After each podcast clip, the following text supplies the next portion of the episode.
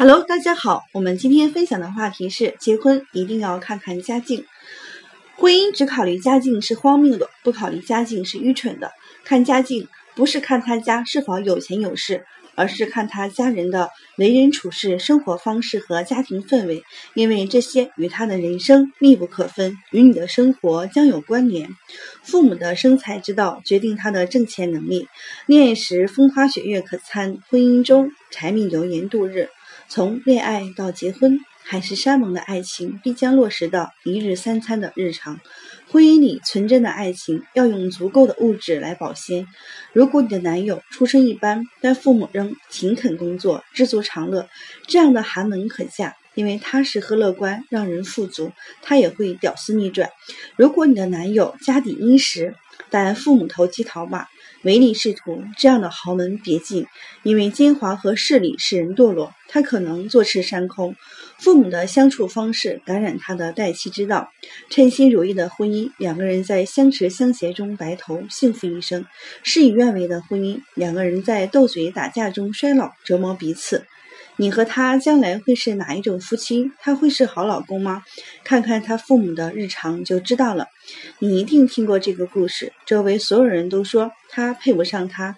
女生去见男生父母，饭桌上，男孩父亲为母亲夹菜剥虾的那一刻，她决定嫁给男孩了，因为他父母的恩爱，让他看到了他们以后的甜蜜。你也肯定听过这个例子，周围所有人都说他配不上她。女生去见男方父母，饭桌上，男孩父亲吆喝父吆喝母亲添酒加菜的那一瞬。他突然就决定和男孩分手了，因为他父母的不平等让他对夫妻尊重丧失信心。父母的处世之道影响他的人格、人品、性格。恋爱是被对方的优点吸引，结婚是对对方缺点的包容。美满的婚姻从来不是要求对方为你改变，而是自愿接受对方本来的样子。你能接受他最真实、最自然的样子吗？去看看他的父母吧。